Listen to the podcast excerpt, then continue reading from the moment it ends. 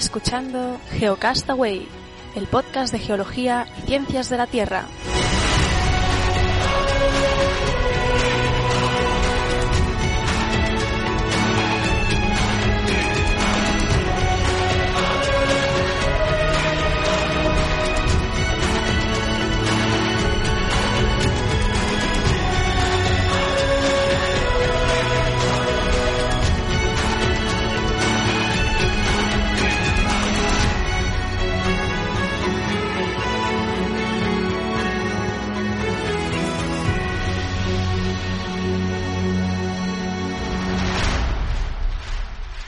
Saludos geonáufragos del mundo, bienvenidos a Geocast Away, el podcast de geología y ciencias de la Tierra y del espacio y más allá. Hoy es la edición 62 del podcast eh, mensual, mensual, ya sabéis que tenemos el semanal también, mayo del 2015 y en esta ocasión, como siempre, Oscar y Vicen, que recién vienen de votar, de hecho hemos tenido una larga conversación previa sobre política que no interesa a nadie. Y que, bueno, saludo a los dos, ¿qué tal? Hola, muy pues bien, muy bien. aquí. Bueno, dale, dale, justo lo hemos hecho a la vez. Venga, dale, dale. Eh, Es que ¿cómo Oscar, espera, espera, Oscar está tan ansioso porque tiene, y esto tengo que decirlo, una nueva tabla de mezclas y un nuevo micro que pues quería hablar el primero. Eh, Dale Oscar a ver cómo se te oye. De hecho, deberíamos poner unos aplausos aquí o algo ya en postproducción. Efecto aplauso. sí. Sí, a la larga vas a tener que hacerlo tú todo ya, ¿eh? Porque con esta tabla nueva... Poco a poco voy a aprender de técnico de sonido y a ver si, si sé hacer cosas. Eh, después de aguantar muchos años a Carlas criticando mi micro y mi situación de grabación, he mejorado mi estatus y me he comprado una, un micro para grabar y una tabla. Carlas casi lo sabe mejor que yo. Una mezcla Una de... Genix U1002 USB que hace muchas cosas raras. Aún no he aprendido a hacer todo lo que tiene que hacer. Pero bueno, la idea es que se me oiga mejor. Espero que se oiga mejor. Sí, Y sí, se te oye. Tendrás que acercarte más al micro ahora, ¿eh? Ahora tendrás que estar Me pegadito tengo que ahí. acercar mucho. Eh, Me siento un poco extraño porque estoy con la boca encima del micro y a veces tengo la- las ganas de apartarme, pero no, no. Seguro que tengo que estar así todo el rato. Estaré un poco tenso hoy, pero bueno, a ver si lo consigo. Pues nada, después de esta larga introducción de autobombo de mi micro y mi tabla de sonido nueva, pues deciros que desde aquí, desde Barcelona, estamos muy bien, con ganas de grabar y disfrutando del calor del verano que ya se está notando y eso, y, la- y los nuevos vientos políticos que soplan por aquí.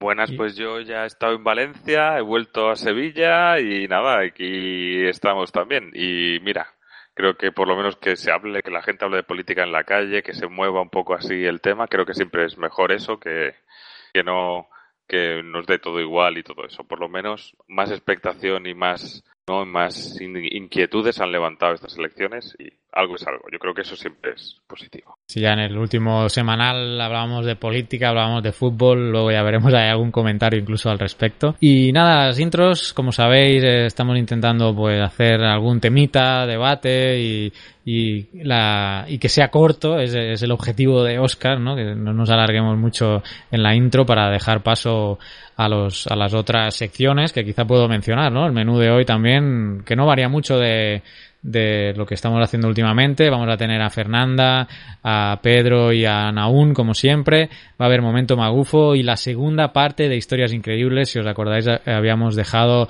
a, la, papá y hijo Harrison ¿eh? Eh, en esta aventura de crear un reloj para calcular la longitud. Eh, pues eh, hoy viene la segunda parte, la segunda de tres, eh, todavía el mes que viene tendremos la última parte y final. Y, y bueno, y al final pues eh, el cierre. Vamos a hablar, ¿qué es el tema de hoy? Eh, viene a raíz de un doodle que salió, si no recuerdo mal, el 13 de mayo y que bueno, se tuiteó mucho y es de una persona, una mujer, vemos que bueno, ha habido muchas mujeres que han trabajado en ciencia y vinculadas también con el tema geológico y no es nada más y nada menos que Inge Lehmann. Seguro que os acordaréis, Oscar Vicen, de una discontinuidad que se llama la discontinuidad de Lehmann. Sí, señor y que pues viene a recibir el nombre en honor o creo que ella misma ahora vamos a hablar un poco de ella eh, a esta física a matemática que descubrió un poco sismóloga y geóloga vamos a, vamos a llamarla también sismógrafa quiere decir que vamos a considerarla como geóloga y como una de los nuestros. Parece ser. Sí, sí. Sí, no, lo mencionaba porque estudió matemáticas. Si quieres, empiezo un poco a describir, ¿no? El, un poco la biografía de ella y luego podemos adentrarnos, pues quizá en la época también en que, en que se, se encontraba, porque era a finales del siglo XIX, ya a principios de, del siglo XX, coincidiendo un poco con Alfred Wegener eh, y su, bueno, inicio de la teoría de de la tectónica de placas y, este tema, ¿no? Por cierto, me he tenido que mirar dos veces la fecha de, de fallecimiento de esta mujer. ¿Lo habéis visto cuando murió? 1993. Tenía 104 años. Nació en mil... sin duda.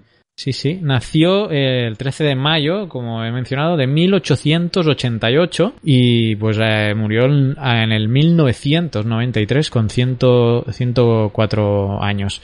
Era hijo de hija del psicólogo experimental Alfred Georg Ludwig Lehmann. Fue a la escuela mixta dirigida por la tía de Niels Bohr, o sea que ya apuntando, ¿no? Eh, un lugar donde los niños y las niñas estudiaban y aprendían pues los mismos temas, era un, un estilo de, colegio, eh, creo que le llaman ahora colaborativos o bueno. Que eso en, eh, en sobre 1900, 1900 y poco, es decir, que, que ahora lo que dices tú, ahora se ha puesto de moda, pero eso era en 1900, ¿eh? Cuando antes que estaban segregados por sexo niños y niñas y ellos en, allí en Copenhague ya estudiaban juntos y todos los mismos temas.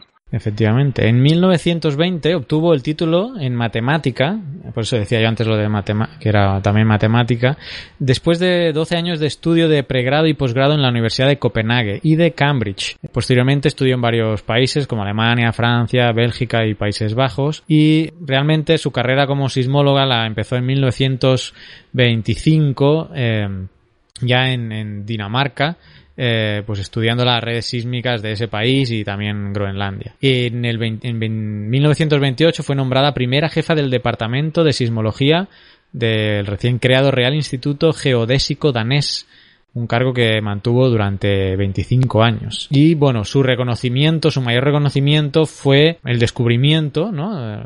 el hecho de postular que el núcleo interno de la Tierra eh, está dividido en dos partes, una esfera interna sólida, ¿no? De hierro y níquel, aunque no sé si en ese momento llegó a mencionar su composición, pero sí hizo esta distinción entre una esfera interna sólida y una capa de consistencia líquida eh, que lo envuelve. Y esto lo pudo dilucidar, digamos, a través del estudio, pues, de la, de la, de la velocidad de las ondas P, ¿eh? que transmiten los terremotos, de las ondas sísmicas que se transmiten. Tenemos la primaria, secundaria y otra serie de ondas, pues, a través del estudio de, de las ondas P, eh, y pues a través de este estudio de ondas sísmicas pues pudo hacer esta interpretación. Como decía, pues eh, este límite entre el núcleo externo y el núcleo interno se conoce como el, el, la discontinuidad del Lehmann a, en, en, su honor. Y bueno, poco más, ¿no? A mencionar. No sé si vosotros eh, teníais algo que aportar también por el contexto histórico. Mencionaba antes que, que esa es la época a principios de 1900 también de de Alfred Wegener, ¿eh? o sea que es un momento donde la geología empieza a tener mucho más datos y a poderse interpretar mejor eh, algo que no vemos, que como es el interior de la Tierra. Pero también estaban ¿no? estudiando este fenómeno Gutenberg, Richter y, Jeffries, que decir que, que también fue un momento, bueno, cuando poco cuando se empezó a desarrollar un poco más lo que se conoce como geología moderna, ¿no? Que desde los tiempos más igual de los griegos, que hicieron los primeros cálculos y, medidas de, la circunferencia de la Tierra, ¿no? Me parece que fue Eratóstenes, ¿no? Hasta este momento es cuando se empieza uno a... O, Leonardo da Vinci, ¿no? Que hace sus aportes también, pero ya en este momento, en principios de, del siglo XX, ¿no? Cuando se empieza a desarrollar más eh, la geología, se empiezan a hacer descubrimientos, se empiezan a postular teorías, ¿no? La tectónica de placas, estas discontinuidades, se empieza a, desarrollar, ¿no? Y, y este, bueno, y, y, su, bueno, su trabajo es base para un montón de estudios. Y bueno, decir que igual lo único que también, claro, con los medios que se tenía, hizo una estimación de la temperatura del núcleo, creo que entre unos 2.800, 3.000 grados y 4.500, 5.000 grados. Pero quedó un poco corta, ¿no? se quedó un poco corta, pero bueno, es lo único, pero decir que, que, que ya está bien. Y bueno, también darle las gracias a Google, ¿no? Porque ah, últimamente nos está mostrando, pues, eh, estos temas en sus doodles de científicos y mostrándonos mujeres que han aportado a la ciencia y que a lo mejor eh, nosotros en, incluso en la carrera, yo no, no recuerdo eh, haber eh, hablado, por ejemplo, de esta mujer, Inch Lehman, o sea, sí se conoce eh, el límite de Lehman y te mencionan que a lo mejor, pues que, bueno, muy, una línea, pero no sé, a lo mejor debería haber incluso una asignatura que se debería llamar Historia de la Geología para estudiar a Wegener, a Charles Lyell y a tantos otros que, que han estado ahí, que nosotros en el, al inicio de, de, nuestro podcast en 2009 empezábamos a hablar de algunos personajes. Y sobre todo destacar ah, que, que la mayoría son... ¿no? ejemplo? Sí, lo iba a citar ahora que que son mujeres, ¿no? Estábamos hablando con Oscar antes también de, grabar de la propia Mary Anning en cuanto a paleontología y, y también la, la, la, descubridora de, de lo del tema de la dorsal oceánica, que ahora se me ha ido el nombre, pero que hablamos, que hablamos de, de ella en una, en una sección de historias increíbles. E incluso en el nuevo Cosmos de, de Neil deGrasse Tyson hay un episodio de, dedicado, dedicado a ella.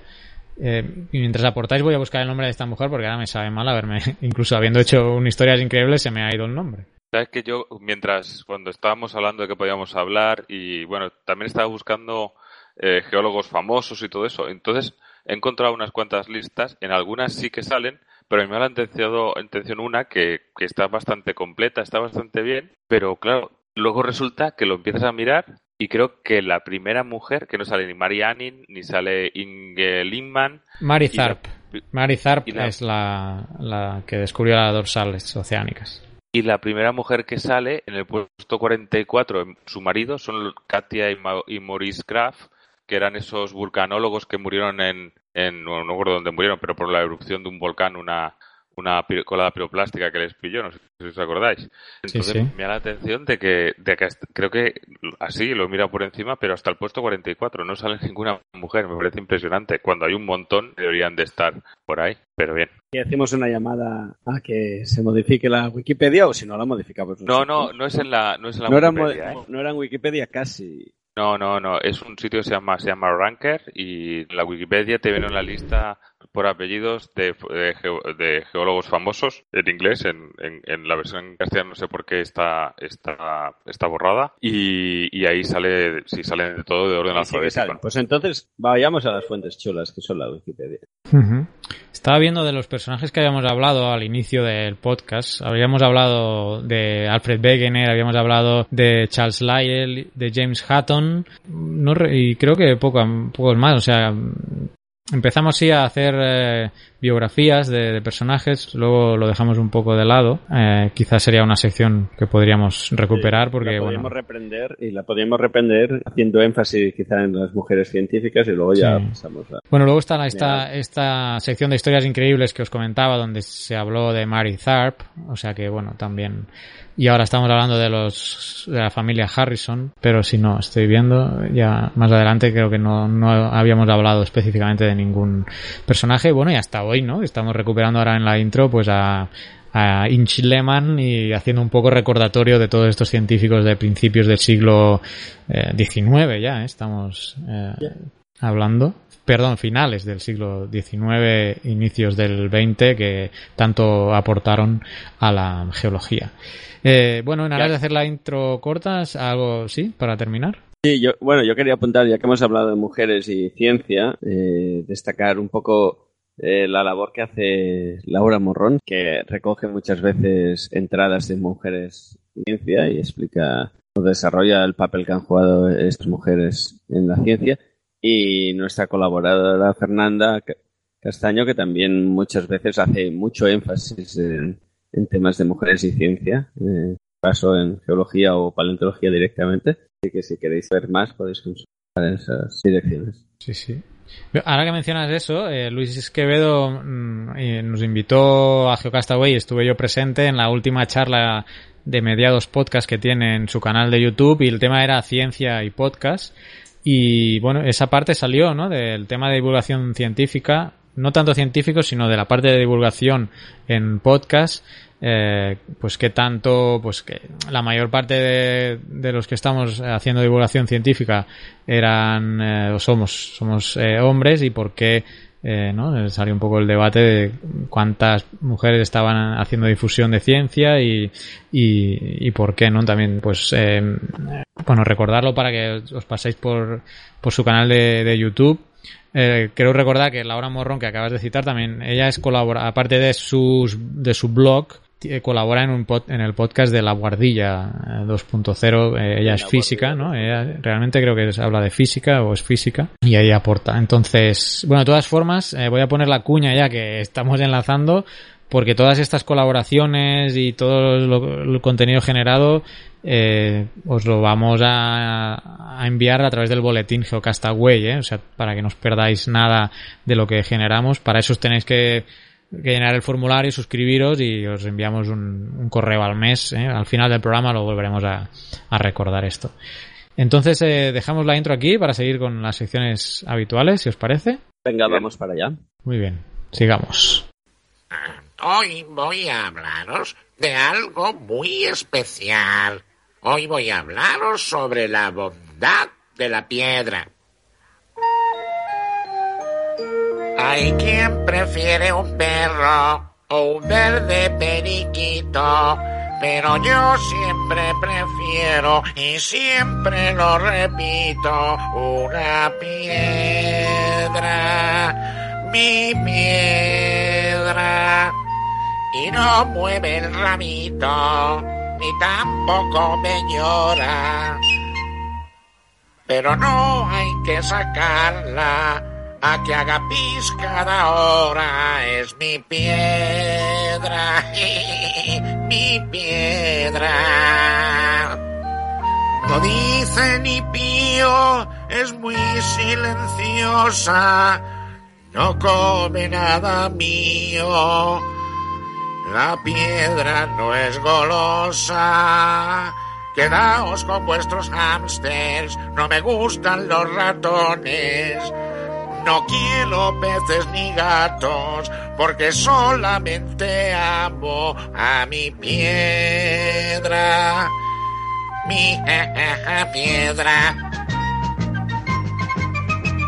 ¿En qué lugar la rana va a saltar? La piedra. ¿De qué está hecha esa gran montaña de piedra? ¿Qué es lo que veis en el fondo del mar? La piedra. ¿Con qué se hace el muro de una torre? Con piedra. ¿Con qué se levantan las murallas? Con piedra. ¿Quién es del hombre el amigo mejor? Sí, sí, la piedra. A gatos, perros y canarios los ama todo el mundo. Pero a una pobre piedra con un amor profundo. Solo yo la puedo amar, un chico como yo, que soy diferente. Y les digo que una piedra es lo mejor.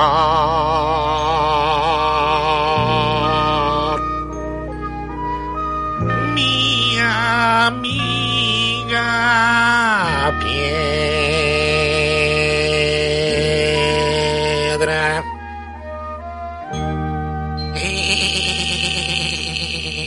Bueno, niños y niñas, gracias.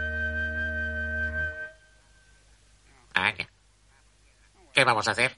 Vamos, piedra. Vamos. Vamos a jugar.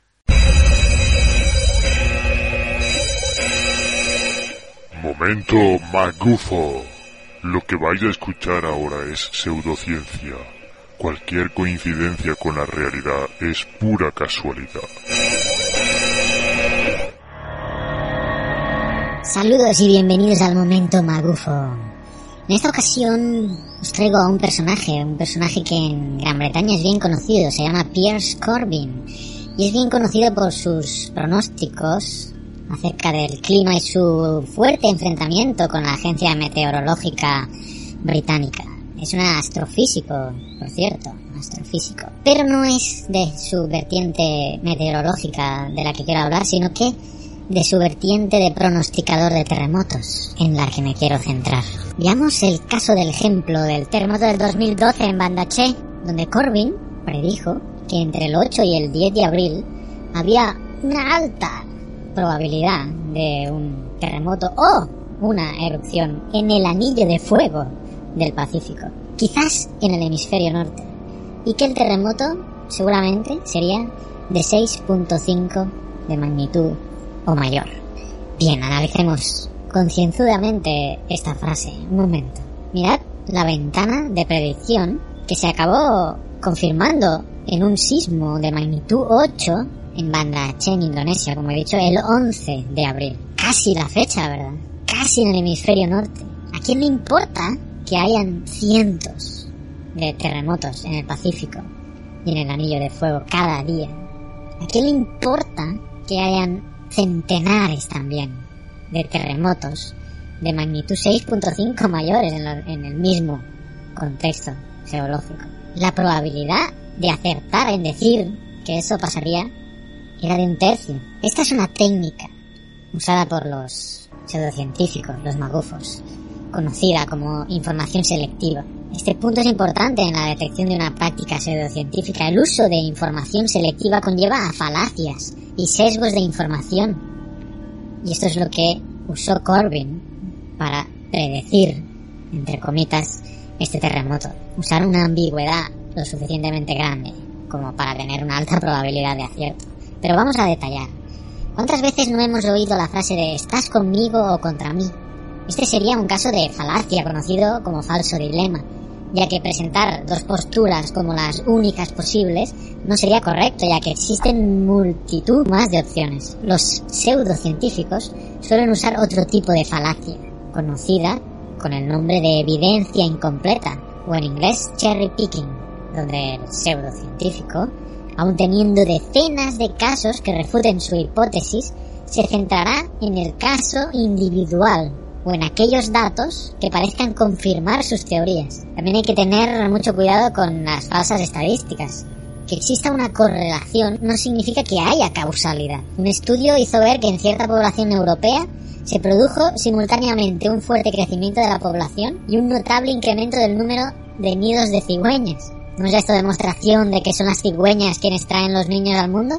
Bien, cabe decir que un argumento puede tener premisas y conclusiones verdaderas, y aún así ser falaz.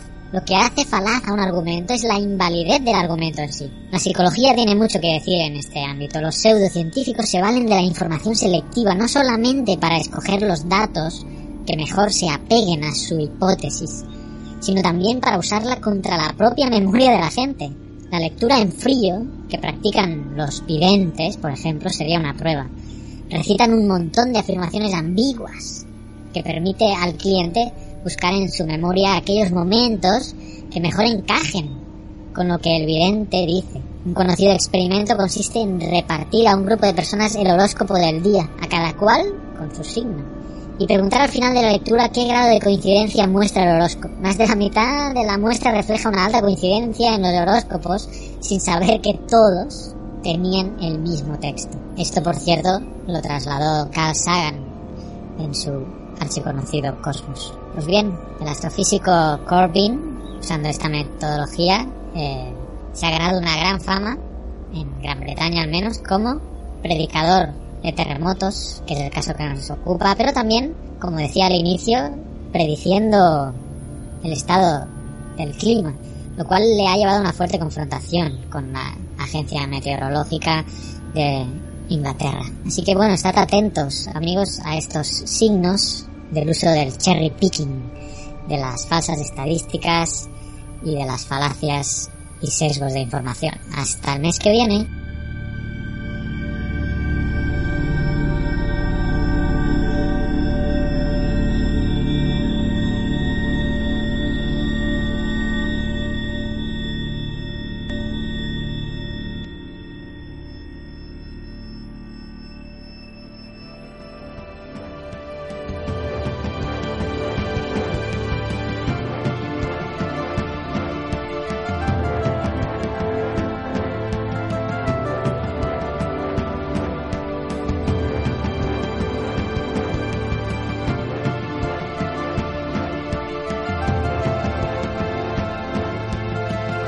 Estás escuchando Geocastaway, el podcast de geología y ciencias de la Tierra.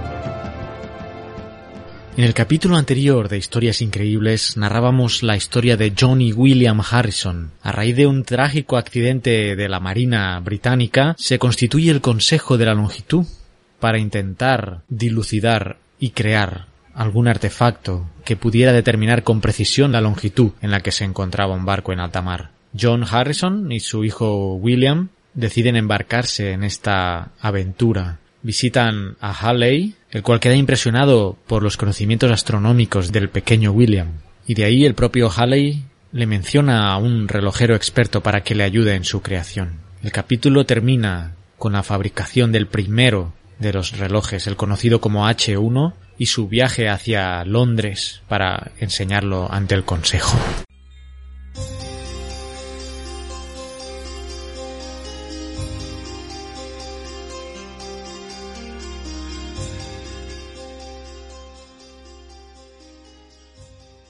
Pues bien, Harrison, en Londres, presentó a instancias de Graham el H1 no ante el Consejo de la Longitud, sino ante el Almirantazgo. Estos, al cabo de un año, envían a Harrison y al H1 en un viaje a Lisboa en lugar de a las Indias occidentales, como dictaba el decreto de la longitud. No lo importó, pero lo pasó fatal, tanto física, debido a sus mareos, como emocionalmente, ya que marineros y oficiales no tenían miramiento alguno y su reloj era golpeado, trasladado a un sitio a otro dentro del barco porque estorbaba debido a lo voluminoso y total. El sufrimiento de Harrison fue total en ese viaje. Aún así, en el viaje de vuelta a Inglaterra, en otro barco, tiene lugar una de las mayores victorias. Según las cartas náuticas, los cálculos y la gran experiencia del oficial Roger Willis avistan el muy conocido por los marineros promontorio Start, en la costa sur de Dartmouth. Sin embargo, para Harrison, los cálculos con su reloj determinaban que era Lizard, en la península de Penzance, más de 60 millas al oeste de Star. Tras acaloradas discusiones, finalmente Harrison tendría razón, lo que le permitió, entre otras cosas, ser citado por el Consejo. De momento todo pintaba bien, pero Harrison, inocentemente, se limitó a solicitar dinero para mejorar los defectos que había detectado en su travesía hacia Lisboa antes de probarlo hacia las Indias Occidentales. Dado que esto no comprometía al Consejo a nada, se lo concedieron, aunque nunca le pagaron la cantidad acordada. Tardó dos años en tener listo el H2, más pequeño, pero más pesado. Incluso le conceden una medalla a su trabajo, pero él aspira al premio completo y a ser reconocido como la persona que obtuvo la solución. Varios años más tarde se suceden las exposiciones ante el Consejo de la Longitud. Por ejemplo, Neville Maskelin, el reverendo Neville Maskelin, se presenta exponiendo complicados cálculos junto a un telescopio. En la exposición pública asisten los Harrison, padre y esta vez ya el adulto William, entre otros nobles atraídos por la notoriedad que ha alcanzado la cuestión. Después de sus brillantes explicaciones y de un cerrado aplauso se forman algunos corrillos en animada charla, pero no todos hablan de la conferencia. El nuevo presidente del Consejo de la Longitud, Lord Morton, tiene una postura un poco radical. Esta sociedad fue creada para que los hombres de ciencia pudieran resolver los misterios de nuestro planeta. No me gustaría que el premio de la longitud nos fuera arrebatado por un artesano palurdo. Lord Sandwich, uno de los asistentes a la exposición, pregunta a los Harrison su opinión sobre lo expuesto por el reverendo Maskelin. Tras elogiar el entusiasmo del ponente por la trigonometría, William toma la palabra. No es una solución práctica para navegar. Valdría si no apareciera nube alguna en el cielo, pero eso es imposible. Al momento, su padre trata de disculparse de la impertinencia de su hijo, aunque pronto veremos que él también va a perder sus formas. William no comprende la reacción en ese momento de su padre, al que posteriormente pedirá explicaciones, pero John, solo piensa en la construcción de un nuevo reloj que no sea mayor que la palma de la mano, fácilmente transportable. El comité de la longitud cita tanto a los Harrison como a Maskelin a una entrevista. Los tres se muestran muy contentos hasta que se encuentran a la puerta del consejo en espera de ser atendidos. Al verse se estrechan la mano educadamente, pero el semblante de sus rostros lo dice todo. El consejo optó por probar el H3 y el H4 en el mismo viaje. John Harrison, tras su penosa experiencia en el anterior viaje a Lisboa, decide que sea su hijo el que se embarque en esta ocasión. En mayo de 1761, William Harrison parte con el pesado H3 de Londres al puerto de Portsmouth, donde tenía órdenes para esperar una asignación de la nave. El Consejo insistió, como medio de control de calidad sobre el ensayo, que la caja que contenía el H4 fuera cerrada con cuatro cerrojos, cada uno con distintas llaves. William conservó una de las llaves, porque tenía que dar cuerda diariamente a la máquina. Las otras tres fueron confinadas a los hombres que tenían que vigilar cada movimiento de William Harrison. El fuerte carácter del capitán Dix hace que la dureza de la travesía sea un infierno. William Harrison, junto al resto de la tripulación, es obligado a presenciar un ejemplar castigo en forma de latigazos a un marinero por beber alcohol podría parecer razonable, pero es que la tripulación se muere de sed porque el agua del barco está en muy malas condiciones y sabe fatal. El soberbio capitán baja las entrañas del barco y hace un sorbo de agua, el primero sin pestañear, prohibiéndoles a continuación probar una gota el resto de la jornada percatándose del mal estado del agua. Y en ese punto, William tranquiliza a los marineros asegurándoles que están cerca de Madeira, donde podrían cargar agua más saludable, pero Dix se mofa de sus predicciones. Sin embargo, William tenía razón.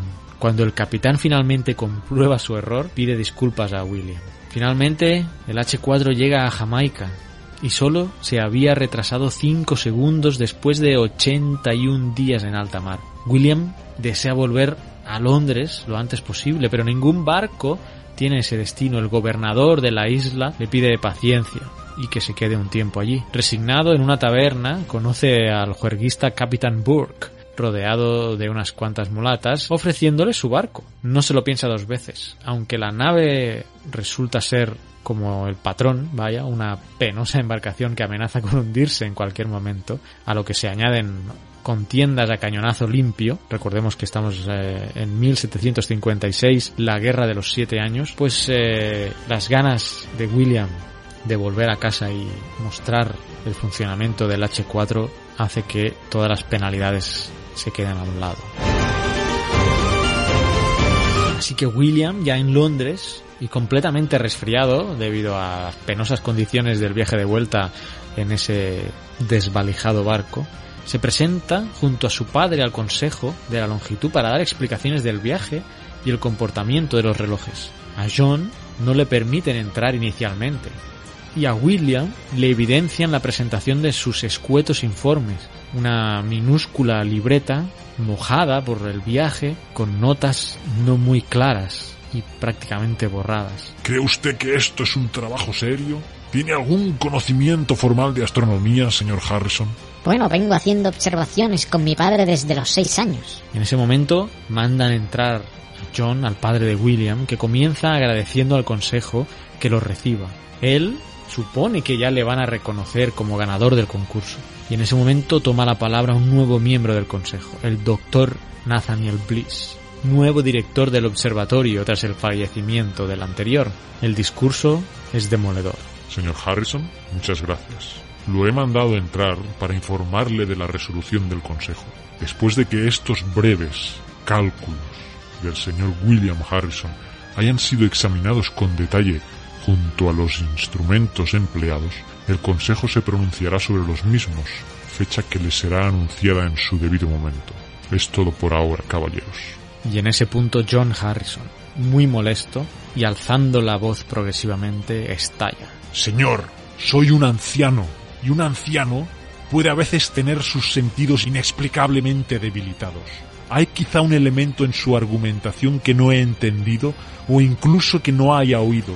Mi reloj falló, falló en un minuto, 53 segundos y medio después de 81 días en alta mar, como atestiguan y rubrican los papeles que tiene ante usted, con lo que creo que se satisfacen los términos que estableció la reina Ana, por lo que exijo que considere la cuestión de mi recompensa. Señor Harrison, no soy notario de un juego de tablero que establece apuestas.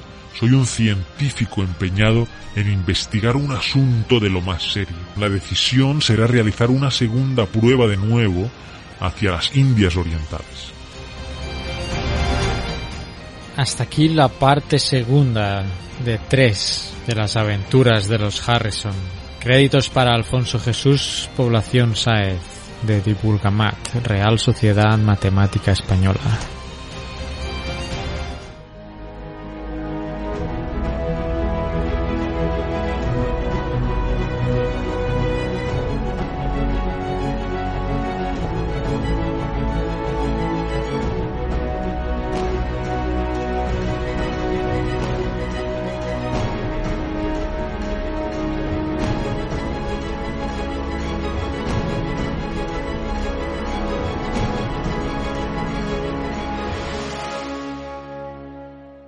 Petrología y Geoquímica por Pedro Castiñeiras. Hola queridos amigos, bienvenidos al isotópico mundo de la petrología y la geoquímica. Este mes pasado, unos colegas de mi departamento en la Universidad Complutense me propusieron pedir unas ayudas de la Fundación BBVA a proyectos de investigación. El objetivo del proyecto es resolver un problema puntual que tenemos en las rocas que constituyen el sistema central, concretamente en la Sierra de Guadarrama. Os pongo en situación geográfica para los no castellanos. El sistema central es una cadena de montañas que recorre la península ibérica aproximadamente de este a oeste desde Portugal hasta el centro peninsular. De las clases de geografía del cole, tal vez recordéis que está dividida en varias sierras principales. Serra de Estrela en Portugal y Gredos, Guadarrama y Ayllón en España. La situación geológica es relativamente sencilla, durante el empuje de África hacia el norte en el Cenozoico, las rocas del sustrato cristalino del basamento paleozoico actuaron como un bloque rígido que se levantó en una estructura conocida como pop-up. ¿Qué tipo de rocas constituyen ese basamento paleozoico? Pues mis preferidas, ígneas y metamórficas. Hacia el oeste predominan las ígneas, en la Sierra de Gredos, por ejemplo, y hacia el este las metamórficas, en Aillón. La mayoría de las rocas ígneas se formaron durante o justo después de la colisión varisca, ya sabéis, ese colosal choque de continentes que dio lugar a Pangea. Pero vamos a centrarnos en las rocas metamórficas Gutiérrez que le veo. La parte mejor conocida corresponde a rocas metamórficas de origen ígneo y sedimentario de edades comprendidas entre el ordovícico inferior y el silúrico. Entre ellas destacan los míticos neises hoyo de sapo o la famosa cuarcita armonicana, unidades litológicas que ocuparon una monumental extensión y que pueden reconocerse desde esta región hasta el macizo armoricano francés, pasando por Galicia. La edad de estas rocas se conoce por su contenido fósil o por analizar isótopos de uranio y plomo en circones u otros minerales accesorios. Sin embargo, por debajo de estas rocas de edad bien conocida existen otras de las que no se conoce la edad. Son neises de origen dudoso y mármoles calcíticos que, al encontrarse en la parte occidental más profunda, están mucho más metamorfizados, mucho más modificados, por lo que resulta difícil reconocer su origen. Además, no son fáciles de datar. Desde luego hay que olvidarse de los fósiles, y los métodos isotópicos más comunes no dan resultados concluyentes. Hay que cambiar el chip. Vámonos al mar. Resulta que cuando introducimos un componente químico en la mar océana, pasan algunos miles de años hasta que se diluye de manera homogénea en toda la parte líquida del planeta. Para un ecologista o un cura, miles de años representa una cantidad de tiempo desproporcionada, pero para un geólogo Cualquier proceso que dure miles de años es prácticamente instantáneo, como el Nesquik.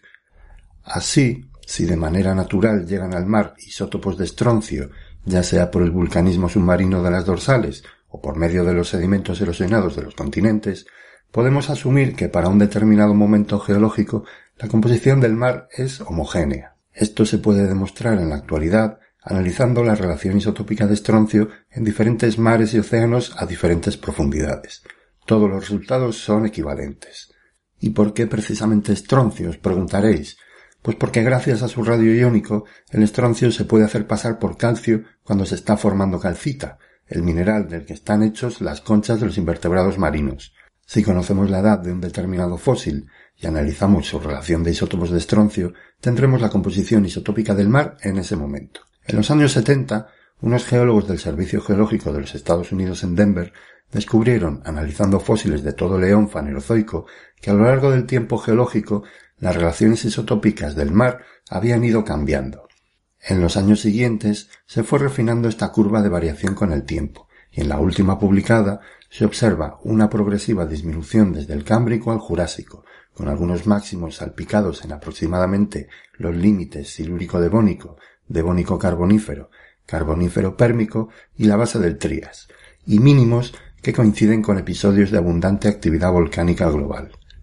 A partir del Jurásico se aprecia un aumento paulatino, sin apenas desviaciones, hasta llegar al valor máximo actual. También se han obtenido curvas para parte del león anterior, el Proterozoico, pero en este caso es más difícil trabajar porque las rocas carbonatadas son menos abundantes y las que hay están muy modificadas. Una vez obtenidas estas curvas, podemos hacer lo contrario, analizar la relación isotópica de estroncio de una roca calcárea y obtener su edad comparando su composición con la curva de evolución del mar. Pues esta metodología, que recibe el nombre de quimioestratigrafía, es la que queremos implementar en los mármoles de la Sierra de Guadarrama, que os comentaba al principio. Tenemos ya alguna pista, sabemos que son anteriores al ordovícico. La cuestión es, ¿son cámbricos? ¿Son neoproterozoicos? ¿Serán las rocas más antiguas de la península? Queremos también utilizar otros isótopos que nos ayuden no solamente a afinar la edad, sino a conocer las condiciones climáticas de esa época, clave en la gran diversidad biológica del fanerozoico. Si finalmente nos conceden esta ayuda, cruzad todos, todos los dedos, os iré relatando todos los pasos de la investigación y sobre todo los resultados y sus implicaciones. Por el momento nada más, aquí nos despedimos. Nos seguimos escuchando el mes que viene.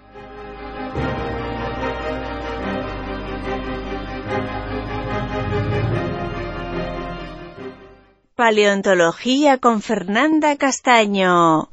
Hola amigos de GeoCastaway, soy Far Castaño. En la actualidad, Antártida, con una superficie algo mayor a la de Europa, es el único continente cubierto en su totalidad por glaciares.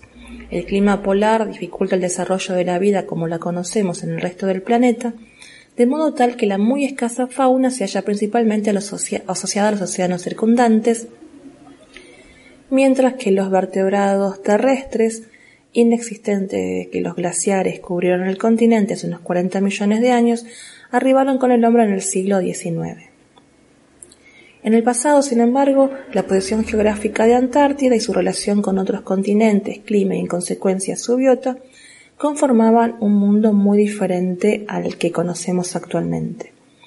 Desde mediados de los años 80, el Instituto Antártico Argentino y la Dirección Nacional del Antártico, a través de convenios con el Museo de La Plata, viene realizando eh, prospecciones paleontológicas en la cuenca de James Ross al oeste de la península antártica.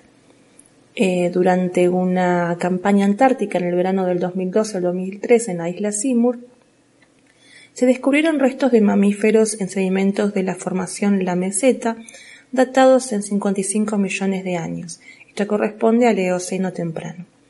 Los materiales eh, hallados son un diente y una falange de eh, Notiolophus, un mamífero placentario. Este mamífero a través de su dentición, pudo eh, inferirse que era un animal de hábitos herbívoros, igual que el resto eh, del orden, que eran ungulados, es decir, que apoyaban sus miembros anteriores y posteriores en el extremo de sus dedos, los cuales se hallaban revestidos con una pezuña, similar a la que en la actualidad podemos observar en el tercer y único dedo de los caballos o en los dedos segundo y cuarto de las vacas. Tras la extinción de los dinosaurios, hace unos 65 millones de años, Gondwana, el supercontinente que había reunido las masas continentales del hemisferio sur, se estaba fragmentando. El contacto terrestre que existía entre Australia, Antártida y América del Sur, sin embargo, facilitaba el intercambio faunístico, lo que conllevó una expansión y diversificación de la biota. La asombrosa fauna de mamíferos australianos se conformó en ese entonces a partir del arribo de diversos grupos de marsupiales sudamericanos utilizaron la Antártida Occidental como ruta terrestre. Por otra parte, la presencia de fósiles de ornitorrincos, uno de los pocos mamíferos ovíparos con un pico de paco característicos y una cola similar a la de un castor, en sedimentos del Paleoceno en Patagonia atestiguan que el flujo migratorio a través de la Antártida fue un fenómeno bidireccional. En este contexto geográfico, al menos dos grupos de ungulados endémicos de América del Sur, los Astropoteria y los Liptoterna, se diversificaron en la Antártida.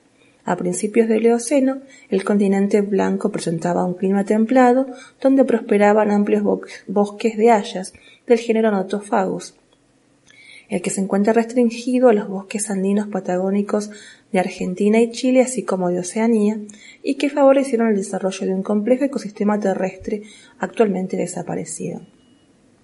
El hallazgo de nuevos restos de Notiolophus ha permitido ampliar su biocrom, es decir, la duración de la existencia de este animal, el cual indica que persistió a lo largo de casi 17 millones de años en la Antártida. Esta longevidad evolutiva, que es poco frecuente entre mamíferos e incluso entre otros vertebrados, se enmarca en las predicciones de la teoría del equilibrio puntuado, la cual explica la aparición abrupta de una nueva especie en el registro fósil y su posterioridad estabilidad morfológica a través del tiempo. Eh, por otro lado, la historia evolutiva de Notiolophus, interpretada a través de sus relaciones filogenéticas, indica que su ancestro sudamericano debió llegar de la, Antártida a través del istmo eh, Wedeliano, un puente terrestre establecido entre ambos continentes. Estudios paleobiográficos indican que esta conexión terrestre se interrumpió hace unos 56 millones de años en el Paleoceno tardío debido al desarrollo de mares epicontinentales. El aislamiento faunístico incontinental se incrementó con la actividad de la placa de Escotia que separó la península antártica de América del Sur. Este tectonismo ha sido también responsable de la aparición de corrientes frías y de aguas profundas, la conformación del actual pasaje de Drake y en consecuencia el desarrollo de los glaciares antárticos amenazados hoy por el calentamiento global. Bien amigos, me despido y que la fuerza los acompañe.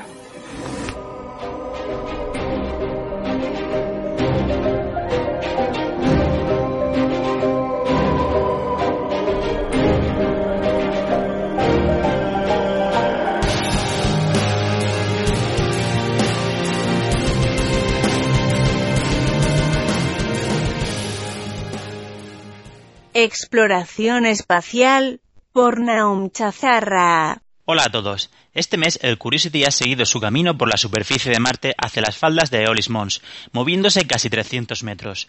Durante este mes, además, ha solucionado unos problemas de software que le provocaban que su instrumento ChempCam enfocase mal, consiguiendo incluso ahora un enfoque de mayor calidad. Este instrumento permite hacer análisis muy detallados de la composición de las rocas y ha sido partícipe de varios de los descubrimientos de la misión, entre ellos el descubrimiento de un nuevo tipo de roca ígnea en Marte y que es parecido al que encontramos en las grandes provincias ígneas de nuestro planeta y precipitaciones de magnesio provocadas por aguas subterráneas que existieron hace miles de millones de años. Mientras tanto, en Ceres, la misión Dawn sigue acercándose al planeta enano. Como ya hablamos el pasado mes, cada vez tenemos imágenes de mayor resolución de Ceres y los puntos blancos que aparecen en su superficie siguen sin una explicación definitiva, aunque por lo que parece no son los mismos que el Hubble fotografió en 2004, ya que son mucho más pequeños y la resolución de las imágenes del Hubble no era suficiente para verlos. Una teoría dice que podría ser hielo que ha ido sublimándose desde entonces. Este hielo podría haber llegado a la superficie por el impacto con un cometa y que ha dejado el hielo sobre la superficie más oscura, o incluso el hielo que había bajo la superficie y que ha sido excavado por el impacto de un meteorito. Aún así, no está nada claro el origen de estos puntos blancos, que podrían ser acumulaciones de sales o cualquier otro material de color claro, y hasta que no se tomen imágenes con mayor resolución, este misterio va a quedar sin resolver. Por otra parte, la NASA ha seleccionado los nueve instrumentos que llevará una futura misión a Europa, la luna de Júpiter, y que despegará en la década del 2020. Esta misión debe realizar 45 sobrevuelos sobre Europa a unas altitudes que oscilan entre los 25 y los 2.700 kilómetros para poder estudiar su superficie, pero también su estructura interna, gracias, entre otros, a un radar que es capaz de atravesar la capa de hielo para buscar pistas sobre las masas de agua líquida que existen en su interior y las condiciones de habitabilidad de este satélite tan interesante.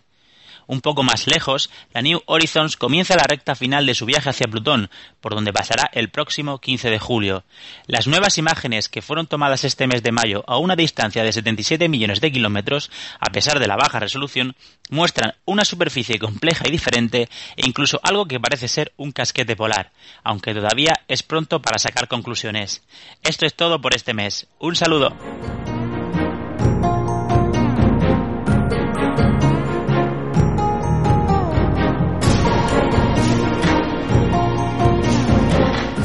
Muy bien, pues eh, geonáufragos, ya estamos en el cierre de este programa, a ver si lo digo bien, sexagésimo segundo, sí, sexagésimo segundo, o sea, 62, de mayo de 2015 y vamos a empezar, eh, como siempre, con Oscar, que nos va a repasar cómo están los números de nuestras eh, redes sociales.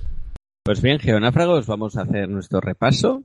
Eh, empezamos por Twitter. Eh, el mes pasado teníamos 2.295 seguidores. Este mes ya hemos subido a 2.336. En nuestra amiga red social Facebook tenemos antes en el mes anterior 845 seguidores o seguidoras este mes tenemos 800, 500, hay 855 personas que nos están siguiendo en YouTube.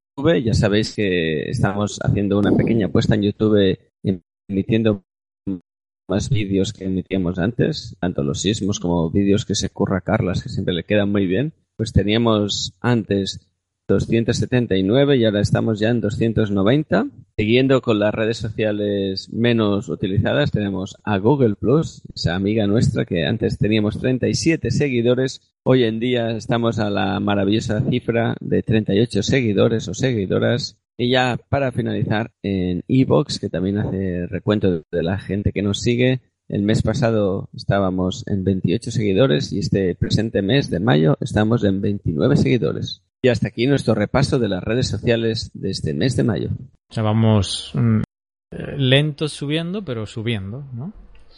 Muy Lo importante es subir, ¿no? Poquito a poco, pero escalón a escalón, pero bueno, al menos vamos, eh, vamos subiendo. En YouTube, bueno, ya. Partido, ¿no? Sí, sí. En YouTube eh, os recomiendo fehacientemente que os vayáis suscribiendo porque ya sabéis, están todos los semanales ahí y nuevos vídeos que, que vamos subiendo. También los sismos del, del mes que Oscar eh, edita. Y nada, mucho contenido también en, en YouTube. En cuanto a comentarios, como siempre, estamos muy contentos. Eh, varias cosas ¿no? que, que, tenemos que comentar, mucha gente que nos, que nos escribe y, y, lo bueno es que lo hacen por, los, por las diversas redes sociales, ¿no? O sea que tenemos un público pues amplio y que, que se encuentra en, varios sitios. Por ejemplo, tenemos a Gertie, Gertie en nuestra página web, nos escribe y dice, buenas, es verdad que es la primera vez que he visitado este blog y quiero decir que no está mal y creo que entraré más a menudo por los comentarios. Un saludo. Eh, pues Gertie, muchas gracias. Eh, esperamos que sigas entrando en nuestra web y nos dejes comentarios como el que nos acabas de dejar. También Misterios de la Ciencia nos mencionaba por Twitter si conocíamos un podcast que se llama Geología del Cuaternario. Y este está en en Evox y no lo conocía, lo, fui a verlo. Eh, y parece ser que es un chico pues que hace eh, las lecciones de, de geología, no sé si es del libro de, de bachillerato, ahora no recuerdo exactamente, pero bueno, es, hace lecturas de ciertos temas, son audios de entre 5 y 10 minutos y, y trata pues los temas contemplados en, en las diferentes asignaturas de, de la materia, ¿no? Interesante y pondremos el link en, en el post para que podáis acceder a, a, él. Solamente lo he encontrado en, en Evox, o sea que si lo buscáis a través de iTunes, por ejemplo, creo que no lo vais a encontrar. El podcast se llama Geología del Cuaternario.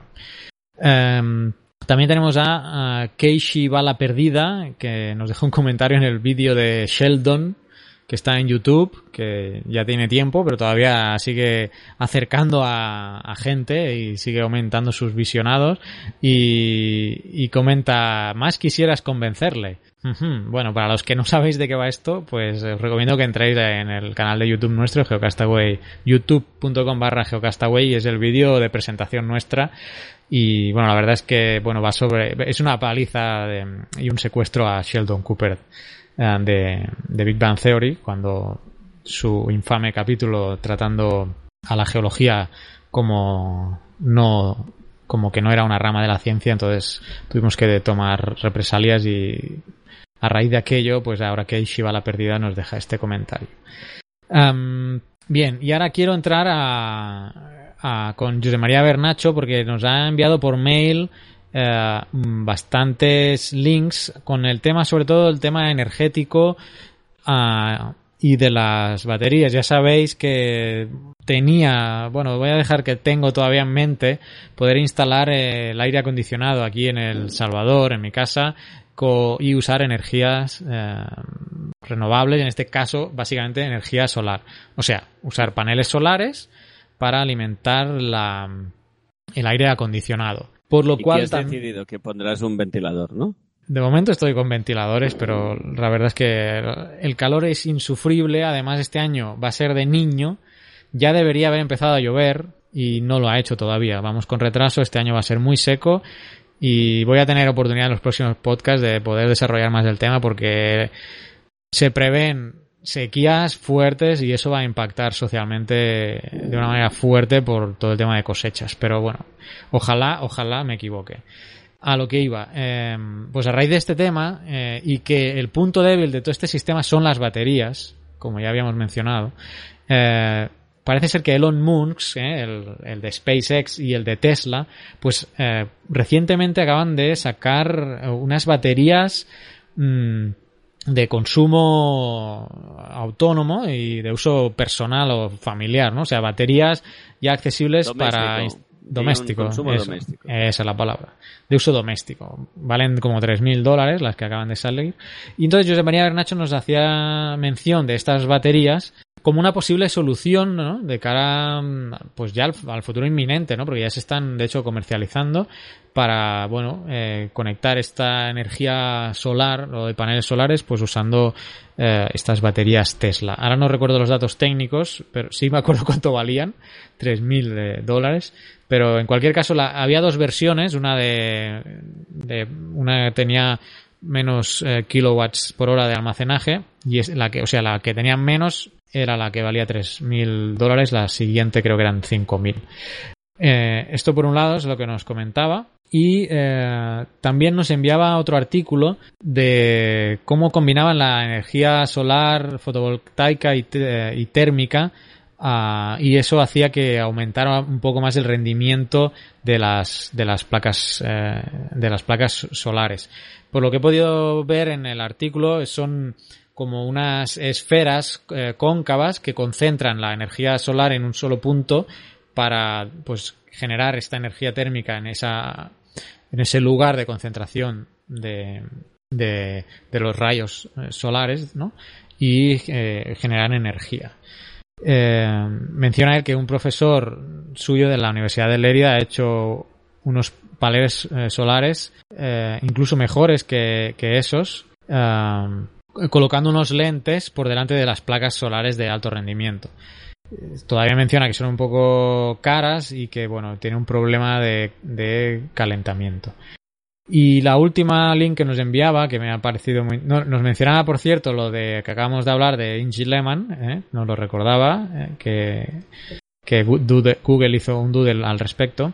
Y el último eh, link que, que nos ha enviado y que me ha gustado mucho es un artículo precisamente para eh, donde calcula, hace un cálculo strict, o sea, un cálculo paso por paso de lo que gasta una persona promedio, en, este caso en España, en energía y cuánto debería invertir eh, para mm, generar esa energía con, eh, por ejemplo, energía solar. Os vamos a poner estos dos links que os he mm, mencionado de, en, el post porque realmente están bien, bien interesantes. Yo, de, hecho, voy a tener que hacer algo parecido, ¿no? En el cálculo de energía, pues aquí para ver cuánto, cuánta energía necesito, la, la batería de cuánto debería ser, cuál sería el costo. En el artículo habla del tiempo de amortización, que creo que lo sitúa en unos 18 años, ¿eh? Y, o sea, no, no, es, no es barato, son unos, unos, pocos miles de euros, ahora no tengo el artículo delante, pero son varios miles de euros los que hay que invertir y mm, en el artículo plantea una amortización de unos 18 años eh, totalmente desconectado de la red, eh, creo recordar, o sea, siendo totalmente autónomo. Así que bueno, muchas gracias a José María Bernacho por eh, estos links que nos ha enviado y que al menos en mi caso pues me van a, a ser de, de, utilidad. Por mi parte no tengo eh, más comentarios. Continúo yo, continúo yo con uno de José DJ Jos, supongo que sí, en Evox, que nos felicita, que dice que buenísimo el podcast, que dice que ojalá tuvieran programas como este más acogida en la sociedad y menos Telecinco y más Geocast. Pues bueno, ahí tenemos el canal de YouTube, tú que nos ves a través de iVoox, nos escuchas, pues que te pases por el canal de YouTube, que no es Telecinco, tenemos menos anuncios, ¿no? Así que también, que vale la pena, pero de cuando en cuando colgamos cosas interesantes. Y luego, pues, eh, eh, Elisa Castiñeira, que ha estado malita, pero mira, no es mal que por bien no venga. Nos dice que, que aunque como estaba mala y estaba en, en, el médico, pues estaba escuchándonos allí. Así que bueno, esperemos que se recupere, que esté mejor y que, que nos da las gracias que por las aportaciones y los datos sobre el terremoto de Nepal que tiene que sacar de su vocabulario dice que aunque ya lo está ya lo, ya pocas veces lo dice lo de los grados Richter no que ya recordamos también el, el podcast de, de Naun que si no irá Oscar y te comerá Claro. Eh, la, la historia de la longitud, que como has dicho tú, que, que, que falta la tercera parte. La segunda y, es este mes. Sí, claro, pero por eso digo que, aún falta, que a ella le ha gustado y que está ahí pendiente. Este mes ha sido la segunda y le falta la tercera. Y que Pedro fantástico explicando lo de las cianobacterias, el crecimiento de los continentes y los volcanes y que Fernando y Naún también también como siempre se enganchan con los temas de dinosaurios y geología planetaria. Y nada, y luego también otro comentario en la web y en YouTube, que ya dice que ya hablamos de política, de choriceo, de fútbol, que solo nos hace falta hablar de mujeres. Hoy precisamente eh, al principio hemos hablado un poco de, de eso. Así que nada, que recuerda la historia de Maritar, que, que, que hablábamos también al principio y que nada, las explicaciones del terremoto, las fotos y que mirará el Delicious, que es una recomendación para todos, ¿eh? que el, el, que donde vamos colgando las noticias para aquellos que los podéis seguir ahí y dice nos dice adeus en que en gallego dice que se dice así, así que nada, pues adeus. Yo con esto ya he terminado hoy. Pero te falta uno de Félix Cañadas. Ah, bueno, es que lo del choriceo era de es muy era del choriceo. De Marisa, sí, sí, que dice Joder, ya está de choriceo y politiqueos en el podcast de geología. ¿Qué país? Pues eso sí, pero vamos, como era como, como es verdad, es verdad, es verdad. Me lo había saltado, perdón, es cierto. Sí, sí, eso bueno, en referencia al semanal, ¿no? Que hicimos sí. hablando del, de Messi y de, de política, bueno. Pues para ir acabando con los comentarios que me habéis asignado a mí, pues uno de Pampina de Kai, que nos envió por, em por email justo al acabar el episodio mensual del mes pasado, en donde yo de, estábamos hablando del día del libro y que era muy bonito aquí en Cataluña y dije, me suena que Cervantes y Shakespeare murieron el mismo día. Pues resulta que es falso y para eso está la gente para corregirme y una cosa nueva que he aprendido, que ya está bien. Eh, resulta que sí que casi casi murieron el mismo día, pero no exactamente. Cervantes murió el 22 de abril, lo que me parece que lo enterraron el día 23 de abril, que es el día que se celebra, por lo que estuve leyendo. Y Shakespeare sí que murió el 23 de abril, pero no de nuestro calendario. Porque en aquella época, el 23 de abril se usaba, según dice él, el calendario juliano. Me pierdo yo. Y el 3 de mayo gregoriano, perdón, es el 23 de abril juliano. O sea que en verdad Shakespeare murió el 3 de mayo, básicamente. Así que Cervantes murió el 22, Shakespeare murió el 22 de abril, eh, perdón, Cervantes el 22 de abril, lo voy a decir bien, eh, Shakespeare murió el 3 de mayo, pero se celebra el día 23 de mayo, no sé por qué creencia, y, a, y aprovechan que es lo del día del libro para colarlo todo, pero eso que lo tengamos claro. Que el día 22 de abril murió Cervantes y el día 3 de mayo murió Shakespeare. Así que mil disculpas por mi ignorancia, que siempre es mucha, y gracias por hacerme aprender cosas nuevas. Hombre, esto era difícil, ¿eh? Saberlo, porque todo deriva de un bueno, cambio sí, de bueno, calendario. Yo, yo entiendo, igual que a mí me molesta que digan el, eh, la escala de Richter y los grados, pues entiendo que a alguien le pueda molestar y así estamos aquí para recoger las quejas y decirlas y corregirlas. Hombre, no creo que sea Eh, una queja tampoco. Bueno, bueno, digo queja, digo rectificaciones, perdón. ¿Qué más? Luego también Pamplina Kai nos ha dicho, hola amigos, respecto a la noticia del movimiento sísmico provocado por los goles de Messi, deciros de que aparte de ser una chorrada, yo también lo pienso, ni siquiera es original, ya que eso mismo se ha comentado en la Super Bowl de Estados Unidos en varias ocasiones. Y yo recuerdo, ahora para no entrar, pero sí que en algún tuit enviado, no sé si a través de mi cuenta o a través de la cuenta de Geocastaway, de, eh, también de cuando hacían la maratón de Barcelona, el paso de los, de los corredores, también los sismógrafos lo detectaba. Así que hay una serie de eventos que tengamos claro que los sismógrafos que son sensibles a los movimientos, pues son capaces de, de anotar o de, de registrar. Y eh, recogemos este comentario de Pamplina. Y para, hacer, para ir acabando ya en los comentarios, tenemos uno de Daniel Hernán, que nos envió un mail también hace ya tiempo, justo acabar el episodio también mensual, eh, que hace referente a... Él nos dice, es una tontería, pero seguro que lo valorarán. Y yo le contesté rápido que sí, hombre, claro que lo valoramos. Y es un enlace a YouTube a un, un episodio de Barrio Sésamo. No sé si en Estados Unidos se dice diferente. Carras, tú consumes- Street. Sesame Street. ¿Y en Latinoamérica se dice también Barrio Sésamo? o- Bueno, es igual. Hostia, pues ahora me pillo. Ahí quizá te pillo. Es que no sé si en, en Latinoamérica cambia. En todo caso, es Sesame Street. Y había un episodio donde Epi y Blas están por ahí. Y Epi, diría que es Epi, el que es amarillo y más alargado, como un plátano. Es Epi, ¿no? O es Blas. Nunca lo he sabido. Siempre Yo siempre me pierdo. Bueno, el que parece un plátano, digámoslo así, eh, está haciendo como de profe y explica cómo quiere a una piedra y lo importante que es una piedra, así que os invitamos a, a que miréis ese episodio, si acaso ya pondremos el enlace. Y en Latinoamérica se dice Plaza Sésamo. Plaza Sésamo, ¿ves? Ya sabía yo que había, cambio, había algún cambio por ahí. Muy bien, y ¿qué más? por último, eh, tenemos un comentario en Twitter de Mario66, Marillo, perdón, 66, que nos dice que nos ha encontrado una seguidora nuestra en el Día de la Ciencia de la calle de la, en La Coruña. De que la pista fue su camiseta de Geocastaway. Y, Y creo que era Marisa. Exacto, y enseguida pensé que debía ser Marisa Castañeda, así que eh, gracias por utilizar nuestra camiseta en estos días significativos. Yo también me la voy poniendo cuando hay, voy a algún evento así relacionado con ciencia, me gusta ir con la, con la imagen de Geocastaway. Y nada, hasta aquí los comentarios que hemos tenido este mes. Muy bien, voy a terminar con los eh, tuiteros que nos han mencionado, hemos tenido algún tipo de relación por Twitter, Chisco Roch, Algo Monroe. Nos, eh, nos, nos hizo un comentario la eh, United Nations, ¿no lo viste ese, Vicente? Oscar? Las Yo no, Naciones yo- Unidas para la UNEP, la UNEP España, eh, ahora, creo, no sé si es para la protección del medio ambiente, re- mm, creo recordar. United Nations Environment Program, la UNEP. Eh, cuidado, eh. Esto es serio ya, eh.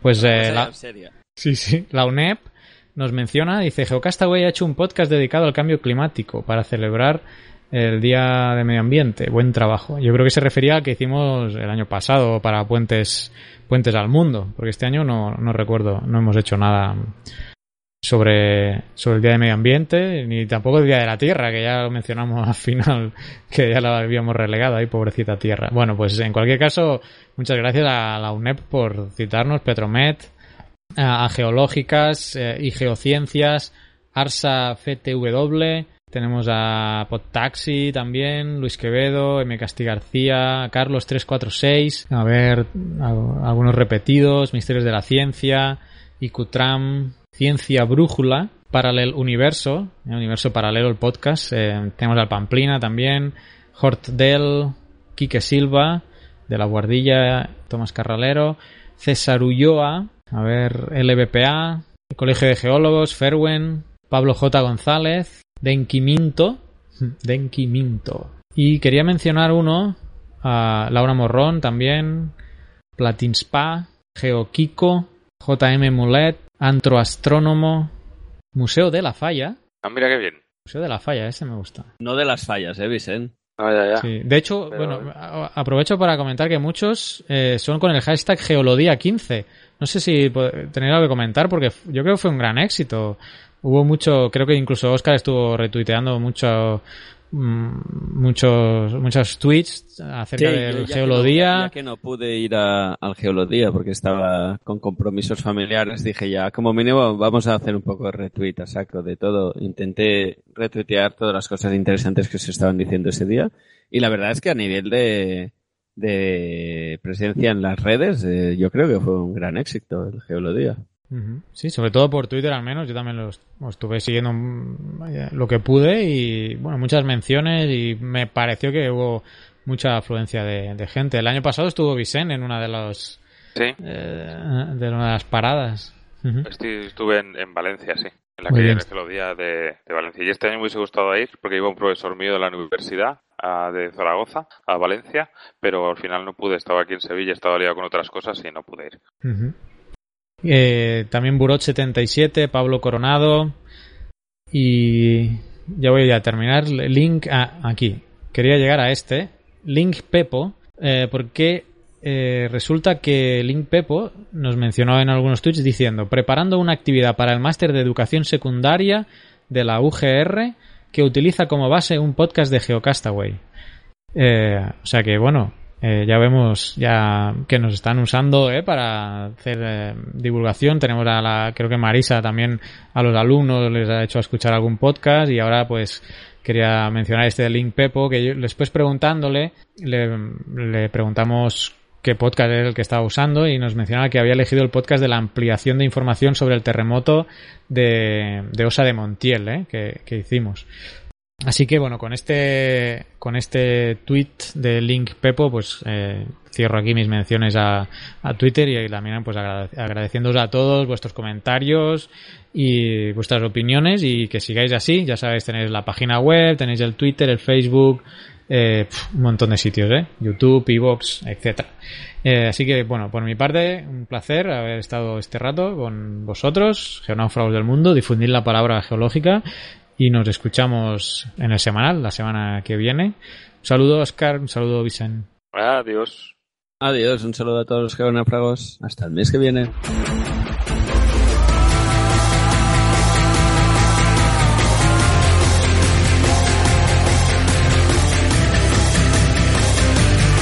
Envíanos tus comentarios, preguntas o sugerencias a geocastaway.gmail.com Puedes escribirnos en nuestra web geocastaway.com.